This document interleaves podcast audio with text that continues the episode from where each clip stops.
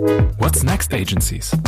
Der Podcast zur Zukunft der Agenturen mit Kim Alexandra Nutz. Herzlich willkommen bei What's Next Agencies. Ich bin Kim Alexandra Notz und ich freue mich heute sehr auf einen neuen Blickwinkel zum Thema Zukunft der Agenturen. Denn in dieser Folge geht es vor allem darum, wie die Transformation des Marketings aussehen wird, welche Rolle Agenturen dabei spielen können und ob sie eine spielen und wie sie sich künftig darauf einstellen müssen. Dafür begrüße ich heute Dr. Jesko Perey, Seniorpartner bei McKinsey am Düsseldorfer Standort und äh, gleichzeitig auch globaler Leiter für die Marketing und Sales Practice. Jesko, herzlich willkommen und schön, dass du da bist. Ja, freut mich, dass ich hier sein kann. Absolut. Ich glaube, es wird ein sehr, sehr spannendes Gespräch und ähm, ich freue mich, dass du Lust hattest, über die Zukunft der Agenturen zu sprechen. Ähm, zu Beginn ähm, ein paar Worte zu deiner Vita. Ähm, auch das super spannend. Du hast in Bielefeld und Münster studiert und anschließend auch promoviert und dann bist du tatsächlich, und das gibt es wirklich selten, aber das ist ja ein Zeichen, ähm, wie sehr du gleich äh, äh sozusagen auch ähm, äh, deine Passion gefunden hast, bist du seit 21 Jahren, wenn ich das ähm, richtig recherchiert habe, bei McKinsey. Oder? Das stimmt ähm, und es ist sicherlich so, dass man das von vornherein nicht planen konnte, 21 Jahre oder länger ähm, bei McKinsey zu bleiben. Mhm, das glaube ich. Und ähm, ganz spannend ähm, habe ich auch über dich ähm, gelesen und gehört, dass du deine Klienten beim Erreichen von Wachstumszielen über die Transformation von Marketing und Vertrieb berätst und ähm, gleichzeitig natürlich auch, das ist natürlich auch typisch, wenn man in der Unternehmensberatung ist, Autor zahlreicher Bücher und Artikel ähm, zu den Themen, die auch für uns heute sehr, sehr spannend sind, also digitale Transformation, kundengetriebenes Wachstum, Branding, genau, Marketing, genau, genau. ROI. Äh, zu all diesen Themen ähm, freue ich mich, dass wir in die Diskussion kommen, ins Gespräch. Ich werde dich löchern, was das Zeug hält. Ähm, aber lass uns gern direkt äh, zu Beginn einmal zu deinem Kerngebiet äh, kommen und zwar jetzt noch gar nicht über Agenturen sprechen und so weiter, weil das hast du ja auch eingangs gesagt. Pass mal auf, so im Detail über Agenturen. Mein Feld ist eigentlich das Marketing und die Transformation und wir beraten nicht Agenturen, sondern Kunden. Ähm, wenn du Unternehmen bei der Transformation berätst, was sind da aus deiner Sicht die, ähm, die Themenfelder? Was treibt die Kunden ähm, aktuell um? Wofür werdet ihr geholt? Für welche Themen? Naja gut, das klingt jetzt wahrscheinlich äh, leider Gottes, äh, wenn man jetzt viel erwartet äh, und dann nicht gleich äh, spektakuläre Antworten kriegt, ist man möglicherweise enttäuscht. Deswegen bin ich jetzt wahrscheinlich erstmal ein bisschen unter den Erwartungen, wenn ich sage, dass die ganzen äh, Themen rund um Digitalisierung natürlich im Moment die äh, Marketing-Agenda äh, beherrschen. Und ich glaube, da sage ich jetzt auch nichts, äh, was nicht jeder irgendwie wüsste. Die Frage ist halt, was tue ich jetzt? Ähm, und wenn ich Digitalisierung sage, dann sage ich natürlich auch äh, das ganze Thema Daten. Also für mich ist das eins. Äh, auch wenn wir selber übrigens ähm, bei McKinsey viele Jahre quasi da zwei ähm, Einheiten hatten. Die eine machte quasi Data and Advanced Analytics und die andere Digitalisierung. Äh, und so ist es in Unternehmen, wenn wir ehrlich sind, ja auch. Ähm, mhm. Aus meiner Sicht zählt das zusammen. Ähm, und das ist eigentlich aber auch das, was die Agenda äh, der Marketingvorstände heute betrifft und der ganzen Marketingabteilungen, weil ob ich jetzt in der klassischen Kommunikation oder Werbung ähm, äh, digitalisiere und Daten einsetze, ob ich die Kundenreisen, Neudeutsch Customer Experience digitalisiere ob ich die ähm, Vertriebsprozesse digitalisiere und mit analytischen äh, Insights unterfüttere oder ob ich das Preis äh, Gestalten meines Unternehmens digitalisiere und mit äh, analytischen Insights unterfüttere in allen Bereichen des Marketings, ähm, also tatsächlich in den klassischen, ich habe ja bei Meffert mhm. ähm, promoviert, in den klassischen vier Ps des Marketings gibt's jetzt Digitalisierung und äh, Advanced Analytics und es gibt eigentlich kaum ein Programm, wo wir nicht irgendeinen dieser Bereiche entweder ganzheitlich oder im Detail äh, betrachten. Mhm. Mhm. Jesko, und wenn du sagst, in allen Bereichen ähm, äh, des Marketings, ne, auch aus der äh, alten Meffert-Schule heraus, findet Digitalisierung, findet Data statt. Ähm, wo findet das bei Unternehmen tatsächlich statt? Also sind die Marketingabteilungen die richtigen Ansprechpartner für Digitalisierungsprojekte oder kommt der Need meistens aus anderen Bereichen? Also beispielsweise CDO, naja gut, CDO gibt's natürlich, wenn wir ehrlich sind, nicht in jedem Unternehmen, äh, auch wenn man das immer meint. Äh, in vielen Unternehmen ist ein CDO und ein CMO eins. Es gibt also auch CDMOs, ähm, aber grundsätzlich kann das natürlich aus allen Bereichen des Unternehmens kommen. Es kommt vor allen Dingen natürlich äh, auf dem Vorstandsflur, wenn wir ehrlich sind, oder aus der Geschäftsführung, weil die Geschäftsführung kümmert sich natürlich nicht nur um die Marketingthemen, sondern da wird ja auch eine Supply Chain, eine Produktion und andere Bereiche digitalisiert. Also wenn wir über Digitalisierung reden, dann reden wir natürlich über die gesamte äh, Geschäftstätigkeit, die digitalisiert wird. Mhm. Ähm, ich beschäftige mich jetzt zum Glück, hätte ich fast gesagt, mit den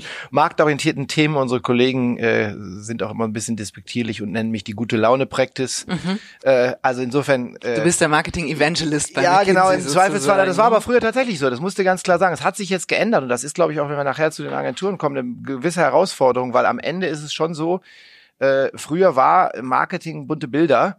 Ähm, und äh, heute ist es äh, natürlich viel, viel mehr. Ähm, heute musst du auch viel, viel mehr können. Und deswegen glaube ich auch auf deine Frage zurückkommt, ähm, es gibt schon sehr spezifische Aufgabenstellungen, dass ein CMO sagt, digitalisiere meine Marketingfunktion, keine Frage. Mhm.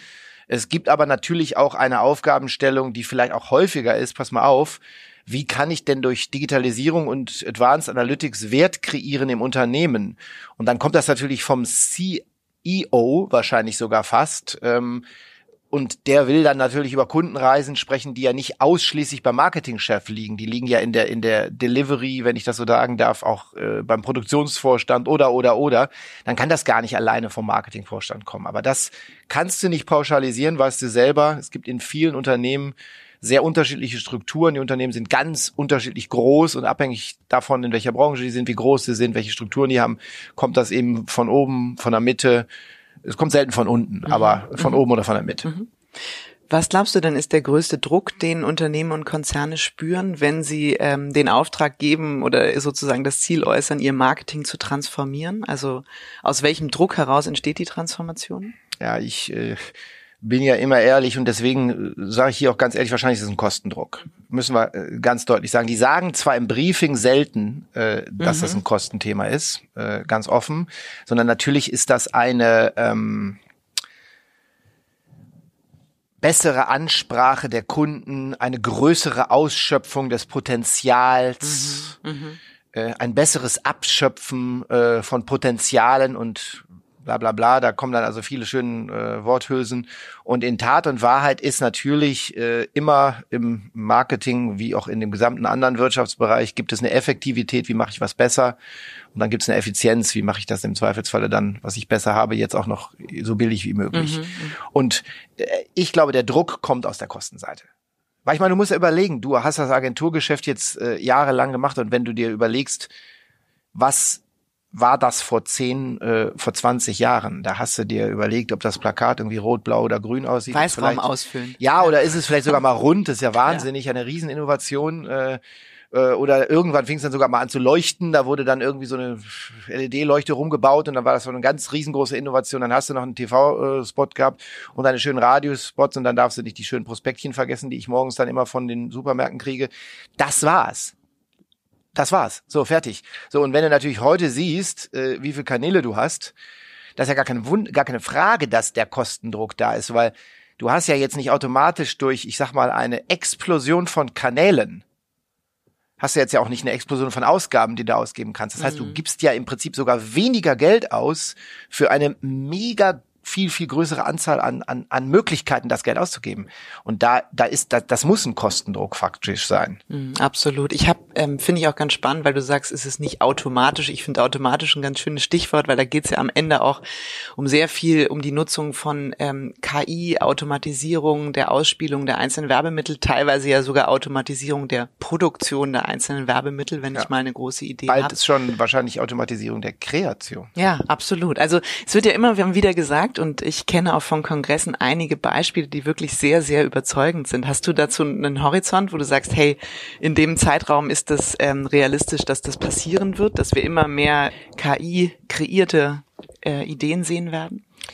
Ja, äh, ich bin ein bisschen skeptisch, sage ich ganz ehrlich. Aber vielleicht bin ich auch skeptisch, weil ich davon zu wenig verstehe. Ähm, äh, für mich äh, also ich bin großer Freund von, von äh, Advanced Analytics und der Übergang von Advanced Analytics zu KI ist ja äh, fließend, weil du dann irgendwann über selbstlernende und dann selbst produzierende Systeme sprichst. Mhm.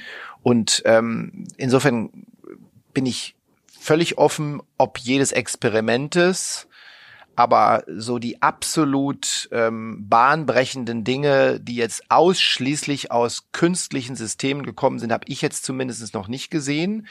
Also natürlich äh, gibt es ganz spannende Themen wie Speech Analytics und anderes, äh, die dann so ein bisschen die Vorstufe davon sind. Äh, aber jetzt zu sagen, in zehn Jahren von heute äh, brauchen wir die Kreativchefs der Agenturen nicht mehr, weil ich dann meine blau-gelbe Box äh, oder ich bin Borussia Mönchengladbach-Fan, also dann mhm. ist es meine grün-schwarze Box äh, dahinstelle und die bringt dir dann sofort den Slogan, glaube ich nicht dran. Mhm, absolut. Es beruhigt mich ein bisschen, äh, dieser Ausblick. Äh, trotzdem dürfen sich die Agenturen nicht hinlegen, dazu kommen nee, nee, nee, ja, im Gegenteil, äh, ich glaube ganz im. Gegenteil. Ja, also absolut. Ich habe ähm, letztens mit äh, Pitchberatern, aber auch mit äh, Marketingverantwortlichen gesprochen und war ähm, total erschrocken, wenn man mal fragt, wie viel Zeit ähm, oder wie viel Anteil eurer Zeit nehmt ihr tatsächlich strategische Aufgaben der Markenführung wahr? Ne? Und überlegt ihr euch, habt ihr Zeit für Gedanken der Transformation, für eine Neuaufstellung von Kompetenzen, von Prozessen, von Tools, von all diesen Themen, aber eben auch von der Brand selber und im ROI und also eigentlich alles super strategisch relevante Themen. Und wie viel eurer Zeit ist operativ? Und die meisten sagen deutlich über 80 Prozent ist operativ. Also der gesamten Marketingabteilung. Und ich glaube, das beschäftigt ja nicht nur Agenturen, sondern eben auch Marketingabteilungen, dass eigentlich jeder die ganze Zeit mit kleinteiligen Dingen beschäftigt ist, mit der Organisation dieser kleinteiligen Dinge. Und ich glaube, das ist genau der Druck, den du beschreibst. Ne? Also einerseits Kostendruck, aber natürlich daraus resultierend dann auch der Effizienzdruck, ne? weil ich mit der Power, die ich habe, muss ich halt irgendwie was auf die Straße bringen. Ich, ich würde aber äh, nochmal eine dritte Dimension dazufügen, äh, um das spannender zu machen. Die erste Dimension ist strategisch, mhm. die zweite Dimension ist operativ. Und ich bin übrigens großer Freund von operativ und das sage ich jetzt ganz bewusst auch als McKinsey-Berater, mhm. von dem man ja glauben mag, dass der das gar nicht weiß, wie operativ genau, beschrieben wird. Execution-Problem äh, also der das ist ja, wo, wo operativ ist, kann McKinsey nicht sein. Das ist aber sorry, kompletter Unsinn. Aber es gibt eben in Unternehmen vor allen Dingen eben natürlich einen größeren und dritten Block und der nennt sich administrativ. Jetzt kannst du natürlich sagen, dass der administrative Block operativ ist, also insofern ist das mit Sicherheit nicht ganz äh, unabhängig von äh, die Begriffe, aber für mich ist der administrative Block, das ist die Gefahr.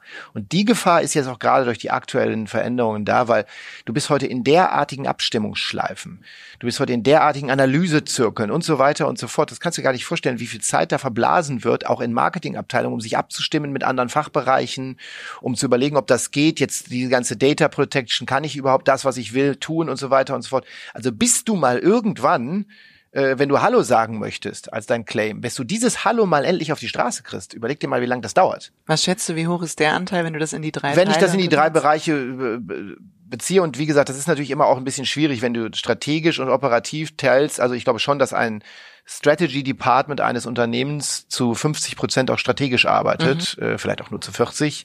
Eine Marketingabteilung arbeitet mit Sicherheit nicht zu 50 Prozent strategisch, keine Frage. Die Frage ist, wie hoch soll der dann sein, der Anteil? Aber ich würde jetzt dann einfach mal sagen, wenn du auf Marketing dich festlegst, das ist vielleicht 10 bis 20 strategisch, das mag äh, 30 bis 40 operativ sein und äh, bis zu 50 ist administrativ. Hm, Wahnsinn. Und eigentlich müsste ja das Ziel sein, den Ja, ja. administrativen Ja, Aufwand ja, genau. maximal zu automatisieren und tatsächlich Eins der großen Themen übrigens, die wir auch als Projekt haben. Mhm. Eins der großen Themen, die wir als Projekt haben. Wie geht das einfacher? Wie kannst du die Prozesse? Also da kommt dann das Zauberwort, was in jedem Podcast und auch in jedem Vortrag immer kommen muss. Agil.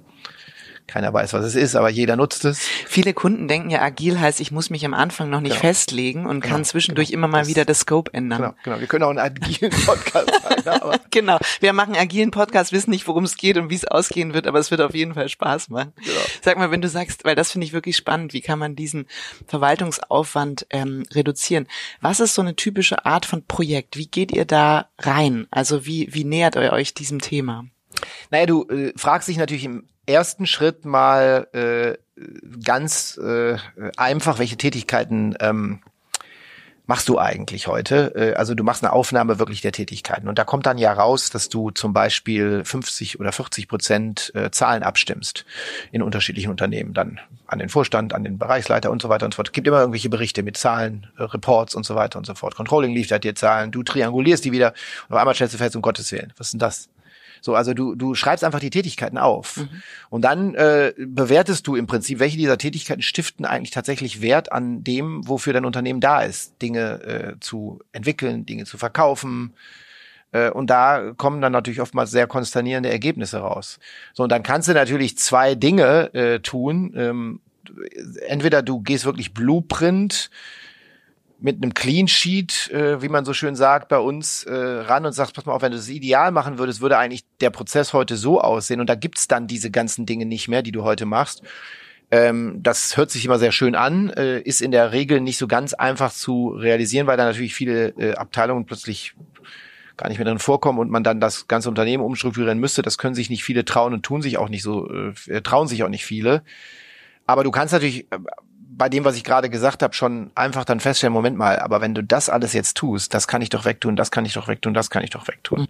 Also insofern, das ist schon relativ einfach. Schau, was du tust und dann leg fest, was du eigentlich tun willst und dann kannst du entweder revolutionär oder vielleicht evolutionär rangehen, um das zu optimieren. Und dann greift ihr sozusagen diese unterschiedlichen Themen raus. Also dann würde man sagen, was sind jetzt eigentlich mit diesem Setup, ähm, wie hast du es genannt, nicht Whiteboard, sondern Clean Clean, äh, clean, clean, Sheet, clean, Sheet. Also wir setzen, genau, aber es ist wie Whiteboard. Und, genau, und wenn du das im Prinzip hast, oder ne, grüne Wiese, hätte man damals gesagt, ähm, dann äh, packt ihr euch die Themen und sagt, okay, was heißt das jetzt für die Prozesse, was heißt genau, das für die Kompetenzen, genau, was heißt genau, das für den genau. Einsatz von Tools dann, genau, und genau. letztlich dann auch Data. Und genau. daraus entstehen dann unterschiedliche Handlungsfelder, die ihr dann in einer äh, gewissen Priorisierung ähm, abarbeitet. Klar, du würdest ja nur, äh, das, das tun ja auch ähm, Unternehmen äh, grundsätzlich, wenn sie Prozesse ähm, optimieren oder sogar restrukturieren. Also wenn du zum Beispiel jetzt irgendwie die Anmeldung bei einer Bank äh, dir vorstellst, ähm, oder das Ablesen eines Zählers von einem Energiedienstleister. Überleg dir mal, wie viel äh, 37 äh, spaßige Prozessschritte du da hast, dann kriegst du ein Schreiben, dann musst du irgendwas ablehnen, mhm. musst du zurückschreiben, stimmt's wieder nicht, dann ist der Brief nicht angekommen. Also das ist ja ein Nightmare. So, heute gibt's eine digitale App, äh, da wird das Ding äh, abgelesen, zurückgeschickt, wird confirmed, also bestätigt, äh, fertig. Mhm. Und so wird auch eine Anmeldung bei einer Bank, äh, bei vielen zumindest heute schon erfolgen. So, also du kannst ja überlegen, alle, und da bist du wieder bei deiner ersten Frage, da haben wir schön zum ersten Mal den Bogen schön gespannt was du alleine durch die Digitalisierung jetzt tun kannst, also wie viele dieser Prozesse, auch Kennzahlen, Controlling und diesen ganzen, Entschuldigung, Mist, äh, wie viel obsolet werden Wie viel kann, dadurch ja, obsolet wird, genau. Ja. Absolut. Wenn du dir die Unternehmen anguckst, also die ihr beratet, aber auch ähm, andere, kann man sagen, dass Konzerne bei der Digitalisierung des Marketings weiter vorne sind? Ähm, oder stimmt es vielleicht gar nicht und ist es der Mittelstand, der sich da sehr innovativ zeigt? Das ist eine sehr gute Frage, ehrlicherweise. Und ich glaube nicht, dass ich da eine Antwort habe, die richtig ist. Ich habe maximal eine Meinung. Mhm. Äh, ich würde sagen, die Konzerne sind weiter im Mindset, also im Denken, wo ich hinspringen kann und auch will. Also planerisch sind die Konzerne sicherlich weiter. Einfach deshalb, weil die Konzerne haben natürlich die Mitarbeiter und damit also das intellektuelle Kapital, was natürlich diese Dinge einfach äh, sich erarbeiten kann, die ein Mittelständler nicht hat. Das kann das der Mittelständler nicht. Aber der Mittelständler ist wesentlich schneller in der Lage, die Dinge dann umzusetzen. Mhm. Also sprich, wenn du das multiplizierst, ich sag immer, Ergebnis oder Impact, wie wir mal bei der Kinsey schön sagen, ist Konzeptqualität mal Umsetzungswahrscheinlichkeit. Dann würdest du wahrscheinlich sagen, äh, da vorne steht irgendwas zwischen 50 und 100 bei den Konzernen und bleibt beim Mittelstand nur 20. Aber das äh, Gewicht verändert ne? sich beim zweiten Faktor. Beim zweiten Faktor. Und dann weiß ich am Ende nicht, was dann wirklich äh, zu einem höheren Ergebnis führt. Also ob wirklich die äh, Konzerne alle äh, deutlich weiter sind, äh, muss man sehr, sehr, sehr bezweifeln. Sehr bezweifeln. Gibt es ähm, Unternehmen oder Konzerne, ähm, wo du sagst, die sind schon richtig, die sind State of the Art, was ihr Marketing angeht? Ja, ähm, ich glaube schon, dass, dass äh, die, die, die großen ähm, Finanzdienstleister, ähm, wenn du jetzt äh, Amex nimmst ähm, oder Capital One nimmst, viele große Telco-Unternehmen und sicherlich auch führende Konsumgüterunternehmen. Ähm, also ich glaube, es, äh, man muss jetzt schon äh, viel Fantasie haben zu sagen, dass jetzt das Marketing von Procter Gamble schlecht wäre ähm, ist das immer gut? Ist das immer, äh, also passt das Produkt, Konzeptqualität, meine Umsetzungswahrscheinlichkeit da? Da kann man alles mhm. jetzt, jetzt challengen. Aber natürlich sind die weiter im Marketing als jetzt so ein kleines äh, Startup. Ähm, das Startup ist aber vielleicht in bestimmten Fällen, sei es in der Custom Experience oder sonst wo weiter. Ich wollte gerade sagen, deren Vorteil ist ja, dass die von Anfang an maximal digital denken, weil die Geschäftsmodelle von Startups meistens durch und durch digital sind. Ja, das heißt, aber wenn du dir guckst, wenn du so, irgendwann war ja auch, das ist ja gar nicht so lange her, Spotify noch ein Startup. Mhm. Und ne, also ich meine, natürlich so, äh, das ist ja so lange ist es nicht her. Ich meine, das ist für uns ist es jetzt, äh, ich weiß nicht, wie lange sind die jetzt auf dem Markt? Ist das jetzt zehn Jahre? Ist das schon zehn Jahre? Ja, wahrscheinlich noch nicht mal so gerade knapp drunter. Ja. Eben, genau so, aber das ja. ist ja nichts. Absolut, ja, das stimmt. Wenn wir uns jetzt nochmal ähm, äh, dem Thema so ein bisschen noch konkreter in, nachher in das Doing des Marketings ähm, auf die Spendings ähm, gucken, was glaubst du, wie sich die Spendings ähm, äh, weiter in der Verteilung entwickeln werden? Ja, ähm, ich glaube, dass äh, wir sicherlich äh, weiter in Richtung digital äh, gehen werden. Ich glaube aber, dass es eine Konvergenz gibt von, von digital und analog. Also äh, heute schon, wenn ich jetzt äh, IPTV habe, ähm, dann, also ich selber habe auch dieses Magenta äh, TV, da, da ist das eigentlich noch, äh, da, da kriege ich ja Weiß man schon nicht, ist es Ja, aber da kriege ich ja klassische TV-Commercials äh, zu sehen. Die werden in unseren heutigen äh, Spendings noch als klassisches TV zählen. Mhm. So, aber warum krieg ich denn dann nicht irgendwie den Fußballfan in meinem Commercial und jemand anders kriegt vielleicht äh, irgendwie eine Reiterin äh, in äh, ihrem Commercial, weil, weil sie sich für Reiten interessiert. Äh, und das ist das gleiche Unternehmen. Also die, das ist ja nur noch eine Frage der Zeit, bis die ganzen Ideen und Gedanken und auch ehrlicherweise Konzepte, die ja da sind, äh, auch umgesetzt werden. Absolut. Insofern. Ja, oder out of home, wenn du davor ja. stehst und du hast Digital ja. out of ja. home und das weiß genau, hey, Moment mal, es regnet jetzt gerade, dann bring doch den Spot, äh, der sich sozusagen mit schlechtem Wetter genau. auseinandersetzt genau. oder steht irgendwie möglicherweise gerade gemäß Targeting mit dem Smartphone eine Frau vor dem Ding und guckt sich das an. Also was auch immer dann möglich sein wird, aber da gebe ich dir recht. Ist es dann noch analog? Ist es dann nee, digital? Und ich glaube, es ist genau ist eine, die Konvergenz, die du beschreibst. Ja, und ich habe ja eine äh, ich habe ja immer so ein, so ein, so ein Pulsmesser äh, bei mir zu Hause. Mein Sohn ist 14. Mhm.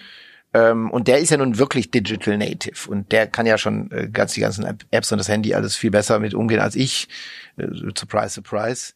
Aber äh, der guckt trotzdem super gerne Fernsehen. Mhm. Der sitzt schon gerne vom Fernsehen. Abends, wenn er dann irgendwie im, im Bett liegt, guckt er sich schon auch noch mal ein Stündchen oder anderthalb da irgendwas im Fernsehen an. Ob das dann immer die Sendungen sind, die ich ihm empfehlen würde, ist eine andere Frage. Aber äh, so, ja, aber es ist interessant, wie sich das entwickelt. Ne? Ich habe, meine Tochter wird jetzt fünf und die kennt analoges Fernsehen überhaupt nicht. Also die kennt es nicht. Für sie gibt's irgendwie die Kika-App und die hat dann die Einstellung, wo ich genau festlegen kann, was kann sie gucken, was nicht. Das wächst dann mit ihr. Klar, aber die guckt dann ja trotzdem Kika am Fernsehen. Ja, klar. So, ja. und jetzt, aber jetzt wird's ja spannend. So guckt mein Sohn dann wahrscheinlich auch äh, äh, analog irgendwelche, äh, ich sage es jetzt bewusst nicht, äh, Sendungen, die ich jetzt so nicht gucken würde. Äh, also mhm. Also keine Angst, auch nichts, was man nicht ja, ja, in dem Alter, aber wo ich so sage, Gott bewahre, muss, nicht sein, muss denn ja, sowas sein? Klar. Sondern das guckt er dann natürlich auch irgendwie digital, indem er da in die Apps reingeht und sich das dann runterlädt. Aber irgendwann wurde das ja gesendet. Ist das jetzt digital? Mhm. Mhm. Ja, aber finde ich eine spannende, spannende These. Das stimmt. Vielleicht wird es das gesamte Setup des Mediasplits verändern. Ja, ja, ja. das glaube ich auch. Apropos Veränderung, du ähm, berätst ja Unternehmen auch ähm, bei der Frage ihres ähm, Agentur-Setups manchmal. Also Agenturmodell, was ist eigentlich die richtige Aufstellung für euch? Ich weiß, du hast, glaube ich, damals ähm, auch bei der ähm, äh, Thyssen-Agentur sozusagen mitgewirkt. Was sind da, also ist das tatsächlich ein, ähm, ein Aufgabengebiet von McKinsey in dem Bereich, Unternehmen dabei zu beraten? Was, was sind da die größten Themen, die du verspürst? Also das ist sicherlich ein Aufgabengebiet. Ich hätte aber gesagt, dass diese, ich sag mal bewusst, Transformation in, in, in die neue Welt äh, hat mit Sicherheit einen ungleich höheren Beitrag als jetzt, als jetzt ein Agentur-Setup äh, zu machen. Das ist vielleicht ganz bewusst also wirklich eher 1, 1 zu 99 äh, oder vielleicht auch 5 zu 95. Aber ja, wir tun das, ähm, aber das ist jetzt nicht äh, eine Kernaufgabe von uns. Mhm. Das geht ja dann auch sehr nah in so einen Pitchberater rein, mhm. was wir zum Beispiel gar nicht machen explizit. Aber klar, äh, natürlich, äh, wenn du von der neuen Welt kommst, von der du ja am Anfang gekommen bist, dann ist natürlich ein Agentur-Setup einfach nur die Umsetzung. Wie, wie, äh, wie funktioniert das jetzt Welt? sozusagen? Also wie, wie, ja. wie gehe ich mit Kreativität um? Wie äh, integriere ich neue Kanäle? Und deswegen zählt das natürlich absolut zu unserem Aufgabengebiet, auch solche Themen zu machen. Aber da ist eben immer auch natürlich ein sehr spezifischer Kontext dahinter. Du hast jetzt das ThyssenKrupp angesprochen. Das war ja ein sehr spezifischer Kontext. Mhm. Ähm, Und ähm, das würde ich jetzt sicherlich auch in der Form so nicht jedem Unternehmen empfehlen. Hm. Du meinst sozusagen diesen Fokus auf ähm, Customized Agency, dass man sagt, irgendwie bau dir die Agentur, die du brauchst, die dann auch bei genau, dir das sitzt. ist ja auch sehr stark. Ich habe ja da auch nun mit vielen Leuten gesprochen, dass die Idee kam ja fairerweise uns auch deutlich zu sagen, nicht von uns, mhm. sondern äh, die kam explizit ja vom, vom Klienten selber. Und wir haben da ein bisschen an der Umsetzung äh, geholfen. Man kann da jetzt, glaube ich, sehr lange drüber diskutieren, ob ich als Unternehmen eine eigene Agentur brauche oder nicht. Ich würde im Grundsatz wahrscheinlich sogar trotz dem ich das Beispiel gut fand, sagen, sei damit immer sehr vorsichtig, äh, weil du musst dir natürlich einfach immer die Frage stellen, wo kommt einfach exzellentes Know-how her?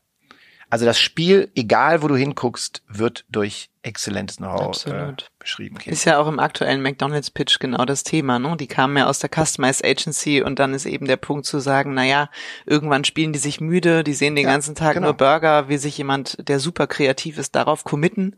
Ja. Ähm, oder hat er eben auch noch ein paar andere Themen ja. im Blick? ne? Und ich glaube, es ist genauso, wie du sagst, die Exzellenz, die man dann auch als ähm, exzellenter CMO erwartet, die wirst du dann in dieser Subkultur, die du dir da züchtest ähm, oder auch konstruierst, ähm, nicht unbedingt finden. Aber wenn du mal so auf dieses Setup guckst, weil ich weiß, bei euch sind es vielleicht nur fünf Prozent, für uns äh, bedeutet es natürlich ähm, sehr viel mehr für die Agenturbranche. ist natürlich bei uns, wenn es fünf Prozent wären, wäre es viel, ne? schon sehr, sehr ja. viel gegeben. Sagen wir ein Prozent, sagen wir ein Prozent. Ähm, ähm, Geht es da dann vor allem um die Frage, weil ich glaube, dass das Kunden stark beschäftigt, wie steuere ich denn diese Agenturen? Ne? Wie schaffe ich es, dass die nicht in Silos für mich einzelne Dinge abarbeiten, sondern Daten miteinander teilen, wirklich auch da konvergent Ideen entwickeln? Ähm, Geht es da vor allem um diese Steuerungs- und Kompetenzfrage? Geht's auch drum, ja, ja. absolut. Geht, nee, geht's absolut auch drum. Und, und wie gesagt, ich bin auch da. Äh, noch nicht der Meinung, dass wir auch nur im Ansatz äh, am Ende einer Entwicklung sind, die sich gerade abspielt. Ich wundere mich nach wie vor, warum es den Unternehmen bisher nicht gelingt. Da können wir uns vielleicht den Schuh auch anziehen, weil wir da noch nicht richtig geholfen haben. Diese Steuerung, die am Ende des Tages ja Integration von, von den ganzen mhm. Partnern mhm. ist, so äh, koordiniert äh, hinzukriegen. Also ich hatte ja zum Beispiel mal irgendwann so eine ganz wilde Idee, jetzt wird die hoffentlich nicht, wenn das dann jetzt hier gesendet wird, von irgendjemandem genommen, der soll dann bitte mir auf jeden Fall äh, dann äh, Tantieme für geben für, für die Idee, aber ich würde ja zum Beispiel ein ähm, eine automatisiertes äh, Bewertungssystem äh, integrieren, so eine Plattform, eine Plattform, wo du Content sharest mhm. und es ist verpflichtend. Das ist nicht ein kann, sondern es ist ein muss. Mhm. Du musst Content sharen äh, von allen anderen Partnern. Das heißt also, du kannst, wenn du Agentur für digital oder du bist jetzt deine, die Social Media Agentur, dann kannst du auf die äh, Kernkampagnen äh, der Kreativagentur draufgehen. Content-Plattform mhm. darfst. Das gibt's ja schon. Das ist kein, kein Geheimnis. So, dazu gibt's aber noch so ein, so ein, so ein äh, Bewertungssystem, so eine kleine App. Äh, wie hat dir denn eigentlich das Meeting äh, heute gefallen? Und da gibt's dann drei, vier, fünf Kriterien ähm, wo eben ein Integrationskriterium auch drin ist und das wird dann direkt nach dem Meeting wird's abgestimmt. Stell dir mal vor, wie sich die Agenturarbeit ändern würde, wenn du dieses Instant Feedback hast. Das hast du heute ja überhaupt nicht. Du gehst raus und denkst, oh, war das nicht toll? Mhm, mhm. Klatsche dich ab oder in Corona nur noch mit den Ellbogen oder super Meeting, toll. Und dabei weißt du, gehen, äh, zeitgleich sitzen die da oben im Raum äh, beim Klienten und sagen, ach du liebes bisschen. Also du meinst, dass die, die, die Marketingabteilung selber ja, danach ja, sozusagen das, das der, Meeting der, der, bewertet? Wie, wie, ja. wie oft dieses, diese Themen, die du jetzt ansprichst, wie offen werden die denn diskutiert in, in Unternehmen? Also dieses Integrationsthema, kann ich doch eine Agentur gar nicht vorwerfen, dass sie sich nicht integriert, wenn die nicht das richtige Briefing kriegt. Aber wenn ich das alles über so eine digitale, so eine Content-Plattform mit einer Evaluationsplattform, das ist auch die Pitches einfach. Da sage ich denen halt einfach ganz klar, pass auf, Freunde, solange ihr auf einer Fünfer-Skala äh, über einer Vier seid, äh, macht euch keine Sorgen. Aber wenn ihr dann irgendwie einen signifikanten Zeitpunkt unter der Vier seid, dann wird das Ding nur ausgeschrieben. Mhm. Habe ich eine ganz andere, auch, auch dieses Thema so nach dem Motto, ich bringe mir die Stars, komme dann in den Pitch und dann komme ich halt mit dem B-Team. Äh, dann habe ich die Ecke. Rumpftruppe, die nachher dann, dann genau und so. Ja. Das kannst du alles dir nicht mehr leisten. Mhm. Wird schön bewertet, zack, bumm du, du, du, du hast auch dann natürlich ein Interesse als Agentur, weil wir dreschen dann ja immer auf die Agenturen an, die blöden Agenturen, die können sich nicht integrieren und die sind irgendwie alle so doof. Ist ja alles Quatsch. können die Agenturen ja nichts für, wenn das Briefing schlecht ist. So, aber wenn du so ein System hättest, dann würdest du natürlich als Agentur äh, dreimal fragen, Moment mal, pass mal auf, was ist denn überhaupt das Ziel? Was wollen wir denn hier erreichen? Dann würdest du vor dem Meeting fragen, heute wollen wir doch Folgendes erreichen, oder? Haken. So, dann weiß ich aber schon meine erste, mein erstes Kreuz. Sind die Ziele erfüllt?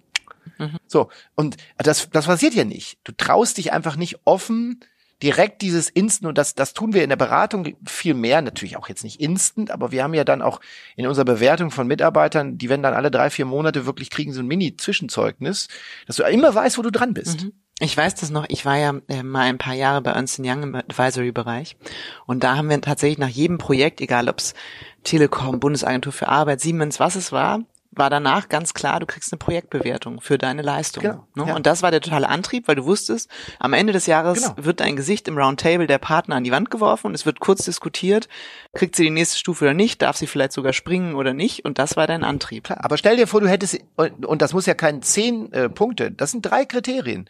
Sind die Ziele erfüllt? Äh, äh, ist da irgendwie ein gewisses Maß an Kreativität äh, äh, rübergekommen? Haben dich die Personen inspiriert? Was weiß ich, denk dir die Kriterien aus. Mhm. Will ich jetzt gar nicht festlegen. Und äh, jeder bewertet das in der App. Und du kannst natürlich auch logischerweise umgekehrt bewerten. War das Briefing richtig und so weiter und so. Stell dir das mal vor, wie auf einmal die Integration verbessert werden würde, wie auf einmal das Miteinander verbessert werden würde. Ich verstehe nicht, warum das nicht getan wird, ganz ehrlich. Mhm. Wäre auf jeden Fall mal ein spannender Versuch wert. Ich weiß immer nicht, ich zucke mal ein bisschen bei dem Thema, weil ich nicht weiß, ob es so ein bisschen auch dieses besondere Ökosystem von Agenturen zerstören würde. Gleichzeitig glaube ich, braucht es einen stärkeren Blick auf Performance, ne, auf tatsächlich irgendwie dieses, alle reden von Customer Centricity. Aber tatsächlich nutzen das Agenturen nur, um sich zu überlegen, was die Kunden der Kunden wohl bräuchten. Ne? Aber eigentlich ist der erste Schritt der Customer Centricity für Agenturen, was braucht denn genau mein Kunde? Ne? Und wie bediene ich diese Bedürfnisse tatsächlich? Absolut, aber, aber ich würde natürlich auch bei dem besonderen Ökosystem so ein bisschen gegenhalten. Ich will ja äh, überhaupt nicht die Kreativität hemmen. Also um das auch ganz deutlich zu sagen, ich sage das jetzt auch immer gerne, du hast ja gerade schon gesagt, ganz am Anfang, ich bin ja jetzt über 20 Jahre bei McKinsey. Hättest du mich vor 15 Jahren gefragt, hätte ich gesagt, es ist alles Voodoo-Zauber mit der Kreativität, äh, die sollen das umsetzen, was sie machen müssen. Ähm, so, und dann habe ich ja irgendwann vor wahrscheinlich schon mittlerweile zehn Jahren mal mit dem äh, Michael Turner im Art Directors Club so eine Messung von, von, von eigentlich Wirkung, äh, also wirklich Ergebniswirkung von Kreativität gehabt, mit äh, absolut durchschlagenden äh, Erfolgen, wo man ganz klar sehen konnte, dass Kreativität äh, einen Rieseneinfluss hat. Ich war selber inzwischen ja, wenn du das jetzt schnell vorspulst, äh, Jury in, in den Cannes-Festspielen bei Creative Effectiveness. Mhm. Also das ist ja eigentlich das, was du wirklich gewinnen willst, äh, die, dieses Ding. Also mich muss man nicht davon überzeugen, was für eine Bedeutung Kreativität hat. Also im Gegenteil, ich bewundere das, was diese Agenturen alle da tun und bin auch mit vielen dieser Agenturmitarbeitern zum Teil oder Inhabern sogar befreundet inzwischen. Umso schlimmer, dass sich die Agenturen dann so unter Wert verkaufen. Und wenn dann natürlich so ein Argument kommt, ja, ich kann mich jetzt irgendwie nicht bewerten lassen, weil das ist mein spezifisches Ökosystem, dann sage ich so, danke für das Gespräch. Genau das ist das Problem lass dich doch bewerten, weil du weißt doch, dass du gut bist. Da, da, da, da, da kommt doch fast schon ein Komplex durch. Äh, hat die Agentur einen Komplex, der dann am Ende, und bitte jetzt nicht, nicht gegen dich, wenn ich das mhm. Äh, sage, aber das hörst du ja von Agenturen auch, hat die Agentur einen Komplex, wenn die sagt, ich kann mich so nicht bewerten lassen, weil das mein Ökosystem ist. Das ist ein Komplex. Ich würde mich nach vorne stellen und sagen, Freunde, wer kreiert denn hier den Wert im Marketing? Wir. Wie viel Geld krieg ich denn? Guck dir doch mal die, die, die Entwicklungen an, die im, in der Welt passiert sind. Diese Riesen, auch, auch früher bei den kreativen Kampagnen von Coke, von, von Kellogg's und von, von diesen ganzen, diese, diese Hallmarks, das Duff-Ding. Glaubst du denn zum Beispiel, nimm, nimm doch mal das Duff-Ding.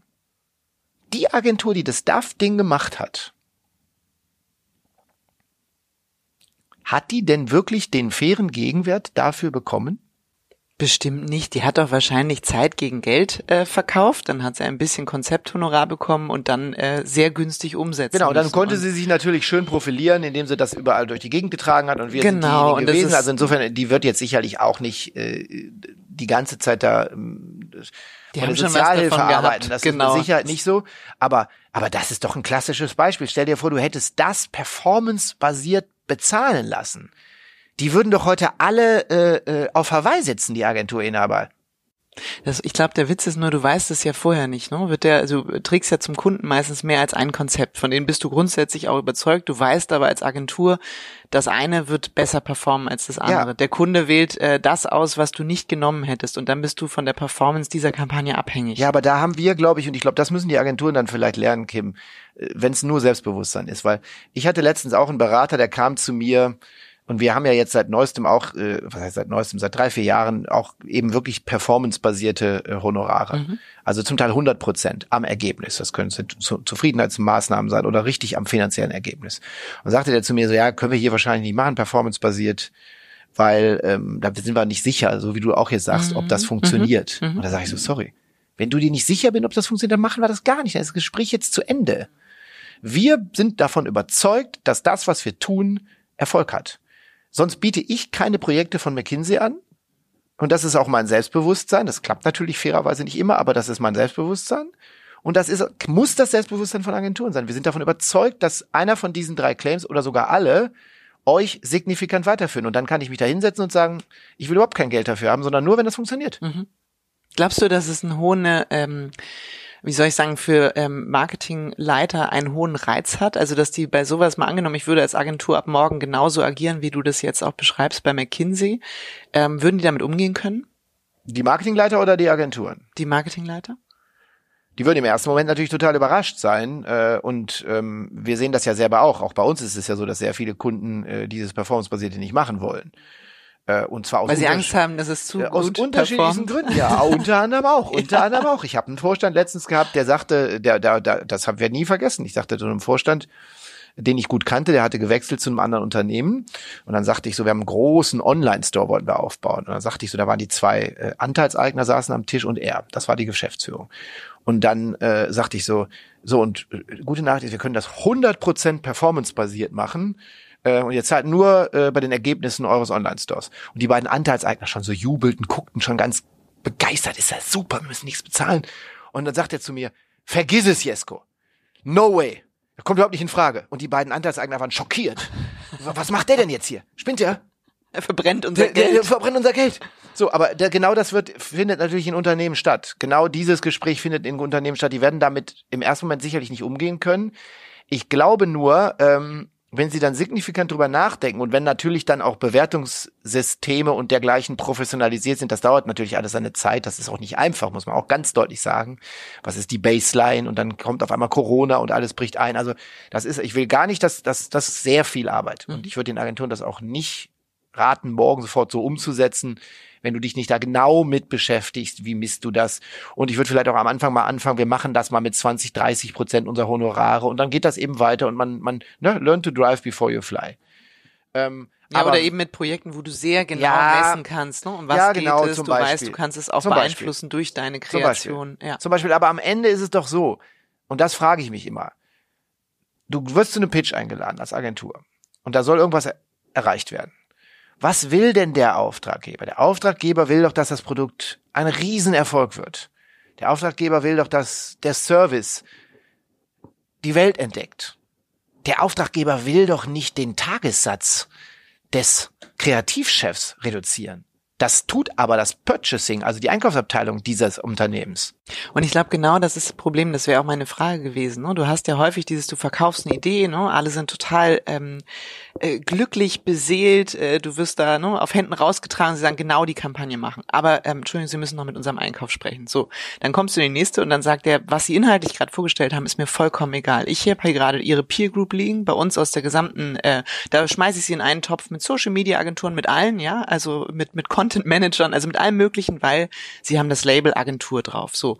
Und jetzt gucke ich mal, also ich würde vorschlagen, wir machen eine äh, Mischkalkulation, egal welcher Level, 800 Euro. Ja, und dann sag ich, wenn du gut bist, wir können uns gar nicht vorstellen, äh, ohne sie zu arbeiten, aber wir versuchen es einfach mal. Danke für das Gespräch. Das habe ich auch schon erlebt. Das, das ist doch die Diskussion, die wir auch haben. Die haben wir doch immer. Und ich meine, ich meine, wir dürfen jetzt auch nicht auf die Einkaufsabteilungen einhacken. Die machen ja auch nur das, was sie machen die müssen. Die machen ihren Job und die, die sind natürlich Job. variabel vergütet Nein, die machen das, was sie machen müssen. Aber, aber nochmal, dann, dann muss ich halt kreativ. Da, wir haben das Problem doch auch. Also wir haben doch auch explizit das Problem. Wir haben zum Beispiel auch ganz konkret das Problem, dass wir keine Tagessätze offenlegen. Und das ist natürlich der absolute Tod für den Einkauf. Die, Was heißt das? Ihr legt keine Ja, wir legen, wir, wir sagen, wir, wir verkaufen Team Bundle. Äh, äh, und wir verkaufen fairerweise gar nichts. Also wir reden auch nie darüber, dass wir was verkaufen, sondern wir bieten Teambundle an, aber wir bieten eben keinen keinen keinen einzelnen Tagessatz. Das heißt, an. ihr sagt sozusagen nicht, wie setzt sich diese Summe X Nein, für das Modul 1 zusammen? Doch, du natürlich, ja. wir sagen dir, die, dieses Modul erreicht folgendes Und das kostet dich folgendes. Und äh, in dem, äh, was sich das kostet, sind folgende äh, Seniorpartner drin, sind folgende äh, Projektleiter drin. Ähm, wir messen das Ergebnis wie folgt und so weiter und so fort. Aber wir sagen jetzt nicht, davon kostet der Jesko X, mhm. die Maria Y und der Paul Z. Mhm. Mhm. Weil dann äh, stehen natürlich die Klienten da und das passiert ja bei den Agenturen und die sagen sich, oh Moment mal, den, die Kim, die macht den echt guten Eindruck im Pitch, die nehme ich jetzt und die ist ja jetzt irgendwie nur Senior, aber nicht super, super Senior, also kostet die ja irgendwie den Tagessatz von 1100 und wenn ich den da nehme, der Paul, der daneben stand, der kostet ja schon 1400, den will ich gar nicht, das ist doof. Mhm. Also nehme ich Und schon nehmen sie dir das Kim. Zepter der so, Planung das, aus der Hand. Das, ja, das ist doch das, was passiert. Mhm. Das kannst du nicht zulassen. Mhm. Das heißt, du würdest ähm, auch Agenturen raten zu sagen, legt die Tagessätze gar nicht offen und zieht es durch? Naja, ich glaube nicht, dass die Agenturen in der Lage sind, das in der Form so zu tun, wie wir das jetzt natürlich äh, tun können, einfach weil wir das über viele Jahre ja auch tun können. Die Agenturen sind auch sicherlich noch nicht so schnell in der Lage, den Gegenwert ihres äh, Produktes, also das Ergebnis so stark zu äh, formulieren, wie wir das können. Das heißt, sie müssen sich da sicherlich ranrobben. Was ich sage ist, ich glaube, du wirst als Agentur nicht in der Lage sein, die Tagessätze nicht offen zu legen. Das wirst du tun müssen. Aber ich würde der Agentur einfach raten, äh, geh stärker in eine performanceorientierte Entlohnung und äh, mache ein, ein Teil zumindest seines Honorars abhängig vom Ergebnis. Und wenn du das tust, äh, du musst raus als der, aus der Agentur, aus der Commodity-Falle. Die Agentur ist heute Commodity und ganz ehrlich, für die exzellente Qualität, die die Agentur liefert heute, ist es einfach, Entschuldigung, wenn ich das so sage, aber es ist ein Skandal, dass sie Commodity ist. Aber die Agentur und, und nochmal, du kannst dich immer über andere beschweren, aber die Schuld, die Musst daran, dir, ja. dass die Agentur Commodity ist, haben die Agenturen mhm.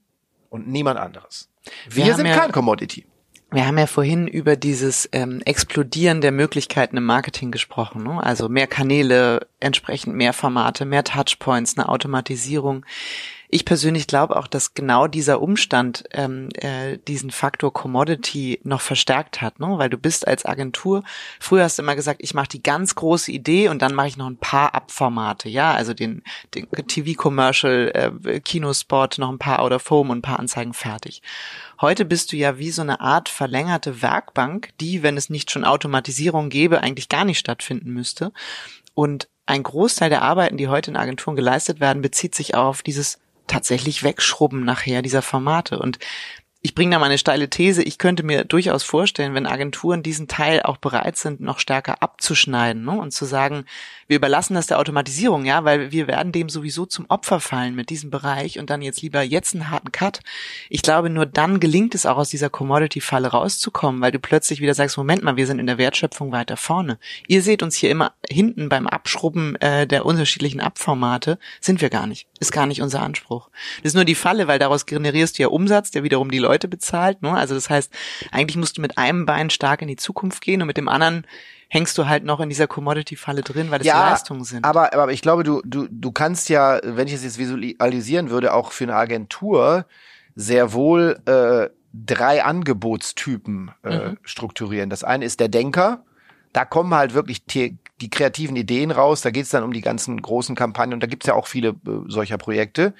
Dann gibt's vielleicht den Handwerker, der äh, organisiert dir was, der baut dir was, äh, der setzt auch bestimmte Dinge um. Und dann gibt's sicherlich gerne am Ende auch den Schrubber, wie mhm. du ihn nennst. Mhm. So äh, und ja, der Schrubber. Da das ist übrigens Tages ganz liebevoll gemeint, ne? Den braucht's auch, aber äh, klar, ja, klar, genau. aber aber der Schrubber, der der den muss man auch in Tagessätzen messen. Auch bei uns gibt's den Schrubber, wenn du das so willst. Äh, und und die Themen, wo dann viel geschrubbt wird, die kriegen wir halt nicht, äh, sondern die kriegen wir ausschließlich dann, wenn wir das Gesamtpaket und so weit werden die Agenturen am Anfang noch nicht sein können, wenn wir das Gesamtpaket performancebasiert organisieren. Also wenn wir zum Beispiel sagen, pass mal auf, wir bauen euch einen Online-Store äh, und wir lassen uns messen an den Umsätzen, die der Store, den es vorher nicht gab, macht, dann können wir natürlich auch unsere teuren Schrubber, wenn du so willst, äh, äh, einsetzen zu den Tagessätzen, die wir eben äh, dafür verrechnen müssen intern weil das in das Gesamtprojekt äh, fließt. Dann ist es halt eine Mischkalkulation. Mhm. Das können die Agenturen wahrscheinlich so schnell noch nicht. Aber ich sage ja auch nochmal, in die Richtung würde ich gehen. Also mir geht es um darum, haben die Agenturen hinreichend Selbstbewusstsein, äh, um zu wissen, wie gut sie eigentlich sind. Und ich habe das Gefühl, sie sind nicht selbstbewusst genug. Mhm. Es würde ich so unterstreichen. Also es gibt sicher andere sehr gute Beispiele, ähm, aber es gibt auch viele, die sich kleiner machen, als sie das müssten. Ähm, jetzt sind wir ja auch schon mitten drin in dieser Agenturdiskussion. Du hast ähm, äh, äh, ganz ganz witzig gesagt in unserem kleinen Vorgespräch. Ne? Also über Agenturen selbst im Detail ähm, äh, spreche ich gar nicht so viel, äh, weil Kim, weißt du vielleicht, äh, wir beraten gar nicht Agenturen, die könnten sich uns gar nicht leisten. Und ich glaube, das ist äh, wahrscheinlich auch sehr richtig, äh, wenngleich es sicher auch spannend wäre für Agenturen, diese Leistungen in Anspruch zu nehmen. Wenn du doch eine Agentur als ähm, Kunden hättest, was wären jetzt aus deiner Beobachtung dieser Branche und der Transformation des Marketings heraus Handlungsfelder, die du identifizieren würdest, wo du sagen würdest, pass mal auf, an diese drei, vier, fünf Themen ähm, äh, müssen wir ran? Also über Performance haben wir gesagt, gesprochen, Performance und Selbstbewusstsein. Das Sicherheit, genau. Ja. Aber ja, aber da und äh, also ich würde mit Sicherheit als allererstes äh, die die der, das das Thema würde ich angehen und das haben wir jetzt hinreichend besprochen. Also das Entlohnungsthema nennen wir es so. Mhm.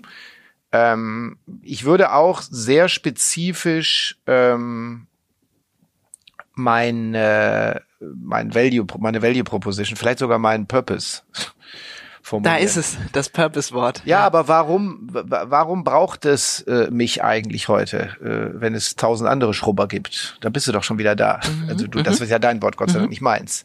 Aber äh, das würde ich schon äh, tun. Dann würde ich, glaube ich, äh, das ist das zweite Thema, also Performance, äh, Messung, Purpose-Value Proposition.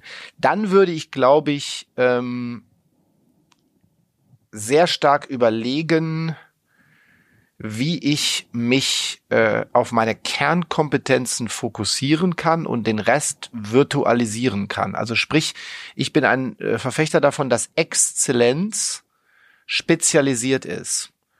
Und das Problem, was ich bei Agenturen heute sehe, ich sehe es ja auch vielfach, wenn die dann in Pitches kommen, dann ist das jemand Social Media Experte und ja, natürlich, wir wissen, sie haben eine riesen Datenherausforderung und hier ist der Werner, der ist der Data Expert, der kommt dann zu Ihnen und der, der, der Werner, der hat, also der wird wahrscheinlich noch nicht mal äh, so ein Fünf-Minuten-Gespräch mit einem Experten eines richtigen Data-Unternehmens ja. durchhalten, aber ist dann der Guru in dem Teil, kann man der Agentur nicht vorwerfen. Kannst doch gar nicht erwarten, wenn du nicht eine mega so und dann kommen sie mit ihren Netzwerken, dann, dann spielen sie es, versuchen sie es irgendwie geschickt zu spielen. Hier ist dann noch der von, von Agentur Wully dabei, dabei, der macht Data, haben wir die Agentur Rote Beere, die macht Social, da ist der Social Guru noch. Äh, und dann soll ich als Agentur jetzt als Klient glauben, dass der Mensch von der Roten Beere und der von der Wulli dann auch tatsächlich Super zu mir in, ja, ja, in meinem Team sind. Das passiert in den Tat und Wahrheit sowieso nicht. Das wissen die auch alle, weil die natürlich, äh, so sehr das dann ein Netzwerk ist, sind es trotzdem eigene Unternehmen. Das weißt du alles viel besser als ich, äh, musst auch nicht drauf reagieren, aber so läuft's ja dann. So, das würde ich natürlich versuchen, viel stärker auch zu einer Stärke zu machen, indem ich eben sage, pass mal auf, das ist das, was wir echt selber sehr gut können. Wir haben halt die und die und die Kreativleistungen, die wir anbieten und da haben wir auch wirklich die Besten der Welt. Die findest du nirgendwo anders, die findest du bei uns. Aber wir müssen natürlich auch das tun, wir müssen das tun und wir müssen das tun. Und dafür haben wir dieses Ecosystem an Partner und dafür haben wir dieses Ecosystem an Partner. Ähm, äh, und würde ich auch explizit sagen, die, mit denen arbeiten wir dann zusammen, die holen wir ran, wir, wir überlegen sogar mit dir zusammen, wie wir, wir unser Team ja. konfigurieren. Also ich würde das Team wesentlich stärker virtualisieren mhm. und mich im Kern darauf fokussieren, äh, was ich wirklich was selber ich, kann. Was, ich mhm. wirklich selber kann. Ähm, mhm. das das wäre wahrscheinlich das, was ich äh, tun würde, wenn ich eine Agentur beraten müsste. Mhm. Also die drei, ähm, die drei Themen wären die Hauptthemen, die du genau. siehst. Gibt es irgendeine heilige Kuh, die du schlachten würdest, wenn du Agenturchef wärst? Ja, ich habe hab ich da gesagt, die heilige Kuh ist mein äh, meine mein Entlohnungssystem. Das ist die heilige Kuh. Mhm. Du hast vorhin ähm, so schön angesprochen, ne? diese Verwaltungsprozesse in Marketingabteilungen, die gilt es eigentlich zu eliminieren oder möglichst zu kleiner reduzieren, zu, zu automatisieren, kleiner, zu, kleiner zu machen. Genau. Ähm, ich glaube tatsächlich kann man dieses Thema auch transferieren mit Blick auf die Agentur. Ne? Wenn ich mir überlege, auch im Gespräch mit Kollegen, wie viele Reportings erstellt werden, Statuslisten, Projektlisten, Stundenübersichten, Stundenreportings an Absolut. den Kunden. Absolut. Ich würde mal sagen, es gibt teilweise Menschen in der Agentur, die machen das einen halben Tag. Also klassischer Intermediate Projektmanager ist mit der Erstellung von irgendwelchen Listen und Übersichten beschäftigt. Und auch da stelle ich fest, es gibt auch kundenseitig kaum Bereitschaft darauf zu verzichten, weil es so ein, vielleicht hängt das ja auch mit der Performance-Debatte zusammen, die wir vorher hatten. Das würde dann ja möglicherweise auch entfallen, weil man sagt, es ist doch eigentlich ganz egal, wir haben dir das Ziel angeboten, wenn wir das erfüllen, dann erfüllen wir das und äh, gehe davon aus, dass wir das Projekt steuern, Nein, weil wir haben Interesse daran, dass es fliegt. Ähm, weil das ist was, Stichwort Wert. Ne? Ich bin auch ein totaler Fan davon zu sagen, lass uns doch mal auf das Produkt fokussieren, weil das kreiert Wert, das hat einen Impact für das Geschäft unseres Kunden.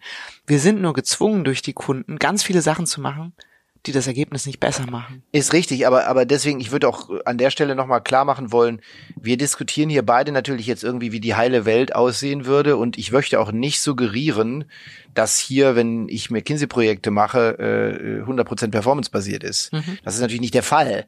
Also auch wir sind auf einer Transformation, äh, die, die sich wahrscheinlich eher noch am Anfang befindet. Bei der Agentur hat sie nur, nur überhaupt noch gar nicht angefangen. Mhm, mhm. äh, also es muss auch klar ja, sein. Sie ist in den ersten Zügen, aber ja, vielleicht aber wir, seid ihr schon Ja, aber wir, wir, wir fangen, wir, wir, auch wir kämpfen natürlich gegen die Input-Orientierung. Ist doch gar keine Frage. Natürlich haben auch wir mit, mit, mit den Einkäufen zu diskutieren, warum ist jetzt irgendwie die Bärbel äh, nur vier Tage da gewesen die Woche und dann müssen wir zum Teil bei manchen Klienten ernsthaft Tagessätze aus, äh, mhm. äh, also Tageszettel äh, ausfüllen. Also ich meine, das muss man sich mal vorstellen. Da kommen, wer weiß wie teure McKinsey-Berater, die füllen dann Tageszettel aus und geben sie dann am Ende der Woche ab. Aber das ist tatsächlich der Fall. Also so ist nicht so, dass das bei uns alles toll wäre. Das will ich mhm. nicht suggerieren. Ach, ich glaube, es geht ja auch nicht darum, irgendwie, wer ist jetzt irgendwie weiter. Ich glaube, es geht nur um die Bereitschaft, sich damit auseinanderzusetzen, weil wenn du es nicht tust, wird es irgendjemand anders tun und dich dann auf jeden Fall von der Seite überholen. Ähm, deswegen glaube ich, ist allein schon das darüber sprechen und die Optionen ausloten. Am Ende muss ja sowieso jeder sagen, was nehme ich für mich davon mit. Ne? Es werden ja auch nicht ja, alle Agenturen denselben Weg wählen für sich und es gibt sicher Nischen, wo dann die genau richtig aufgehoben sind, die das anders machen. Aber ich glaube, die Beschäftigung, das ist ja auch die Idee des Podcasts, einfach mal irgendwie den Kopf zu öffnen und die Ideen zu teilen, äh, wie es anders sein könnte, ne? Weil das es anders sein müsste. Absolut, ich glaube, dessen ja, und, sind wir und, uns bewusst. Und ich bin auch ganz, äh, sage ich ganz offen, Kim, ich bin ja auch opportunistisch, weil auch ich habe ja ein Leben nach McKinsey. Mhm. Und wenn ich mich dann jetzt frage, was mache ich nach McKinsey, dann ist es für mich sehr wohl interessant, auch vielleicht äh, äh in einer Agentur sogar selber mitzuarbeiten. Mhm. Äh, das heißt, äh, da ich ja großer Fan von Agenturen bin und von den Leistungen, die die Agenturen machen, bin ich eben immer wieder bestürzt, wenn ich sehe, was ich sehe, äh, für welche Entschuldigung, Tagessätze dann da gearbeitet wird, in welchen Pitches die da sind, dann sind da kommen da 20 Leute, die dann pitchen müssen. Das ist alles völliger mm, völlig absurd, auch Ressourcenverschwendung tatsächlich, ne? Ja. Aber sag mal, weil ich finde es erstmal spannend, dass du sagst, ne, eine Zeit nach McKinsey könnte auch bedeuten, ich bin in der Agentur. Andersrum bemerkt man ja auch eine Tendenz, dass äh, Strategie, Unternehmensberatungen sich immer stärker mit der Frage beschäftigen, können wir nicht auch Kreativität beziehungsweise Agenturleistungen ähm, bei uns aufbauen, bei uns implementieren, aufkaufen. Also ein Beispiel, Accenture kauft Colorable, kauft Droga 5. Es gibt unendlich viele weitere Beispiele. Ja. Welche Rolle spielt das für euch bei McKinsey oder beschäftigt ihr euch mit dieser Frage aktuell? Wir beschäftigen uns damit auch intensiv. Absolut ja. Ich kann natürlich jetzt äh, keinerlei zwischen- oder Endergebnisse Klar. gar äh, preisgeben. Ich bin ja auch kein Investigativjournalist, das äh, ist schon okay. Nee, aber äh, sicher ist, wenn wir sowas tun, und es ist nicht unwahrscheinlich, dass wir sowas tun in mhm. äh, auch naher Zukunft, äh, dann werden wir es anders tun. Also das ist komplett klar. Also weil ich kann natürlich nicht das predigen, was ich hier gerade die ganze Zeit predige und komme dann äh, mit einer Agentur äh, um die Ecke, die halt genau das tut, äh, was ich gerade selber kritisiere. Mhm. Also wenn wir was tun, dann würden wir das anders tun. Äh, dann wird das ein Angebot sein, was äh, im höherpreisigeren Segment ist, äh, ganz eindeutig sehr stark auf eine Nische fokussiert, äh, was deutlich fokussierter äh, im Angebot wäre, was auch extrem selektiv gar in der äh, Aufnahme von Klienten wäre. Also du musst dir fast vorstellen, warum eigentlich statt Push vielleicht sogar Pull. Mhm. Ähm, nein, du kannst jetzt nicht, weil wir haben schon fünf. Mhm, mhm. also, also da um wir, den also Reiz wir zu denken, erhöhen. Genau, wir, ne? genau, wir denken, wir denken da sicherlich eher disruptiv drüber nach. Also eine klassische Werbeagentur und bei McKinsey, die wird es nicht geben. Das kann ich dir schon sagen. Die kann es aber auch nicht geben. Weißt du, warum es die nicht geben kann? Weil wir arbeiten ja sehr gut auch mit den anderen Agenturen zusammen und wir arbeiten mit, mit, mit tausenden Klienten weltweit zusammen, eben auch sehr viel dieser großen börsennotierten Unternehmen.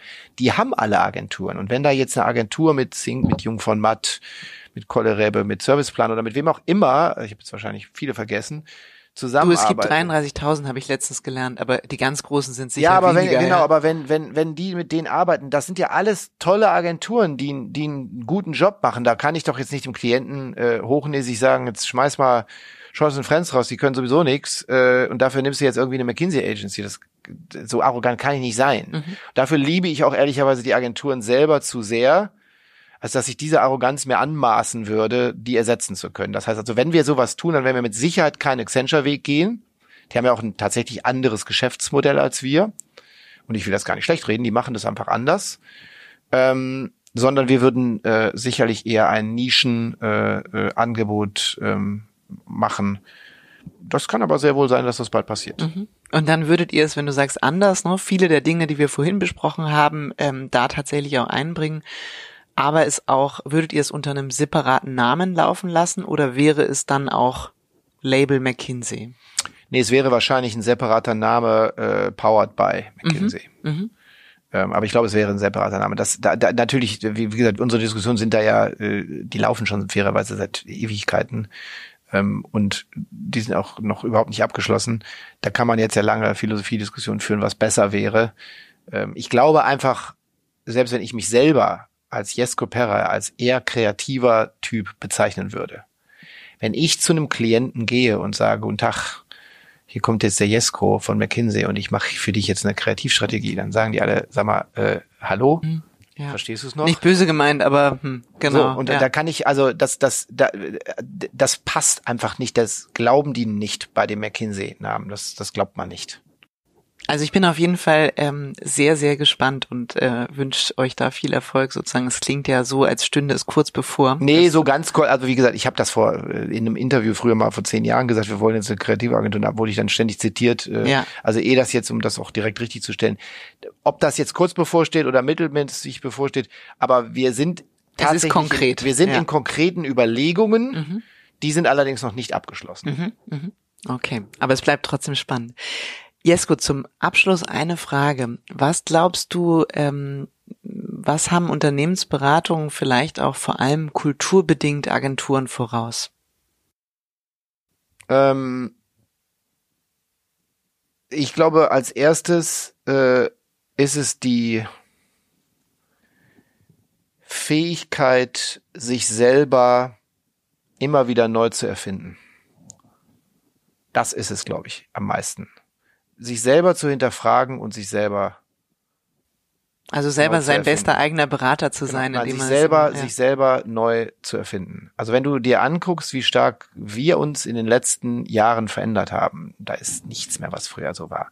Also wenn wir Alumni-Meetings haben und da sind Leute zum ersten Mal seit fünf Jahren da, die denken, was ist das? die erkennen euch nicht das? wieder. Ja. äh, Also und das äh, sehe ich bei wenigen Agenturen, dass sie sich jetzt wirklich selber neu erfinden. Ich glaube, das ähm, Mhm. ist der Kernunterschied. Spannend. Ich hätte gedacht, du wärst mehr auf diese, weil das spüre ich schon auch in dem Gespräch, ne, dieses Performance, ich will mich messen lassen, ne? ich bin bereit, äh, äh, das transparent auch darzulegen und so. Das ist zumindest ein Faktor, den ich Nee, das wäre mit Sicherheit ein weiterer Grund, wenn du mich Genau. jetzt nach mehr Gründen Ja. gefragt hättest, absolut. Aber der eine Frage. ist, äh, ist die Aber Kultur das, der die- ständigen die- Selbsterneuerung. Genau, die Kultur der ständigen Selbsterneuerung. Ähm, äh, aber auch die, die, die, was du sagst, spielt da ja rein. Das ist die Kultur dieser, nochmal, also wir wollen Höchstleistung. Ja, wir wollen besser Wir werden. wollen besser ja. werden. Es geht darum, für den Klienten etwas richtig Tolles zu entwickeln. Also das Mindset. Ich glaube Mhm. auch, das Mindset bei Mhm. Agenturen ist oftmals noch ein anderes. Da, also für mich ist es überhaupt keine Frage, kann ich das, was ich anbiete, performanceorientiert entlohnen, auch wenn wir das in vielen Dingen nicht tun.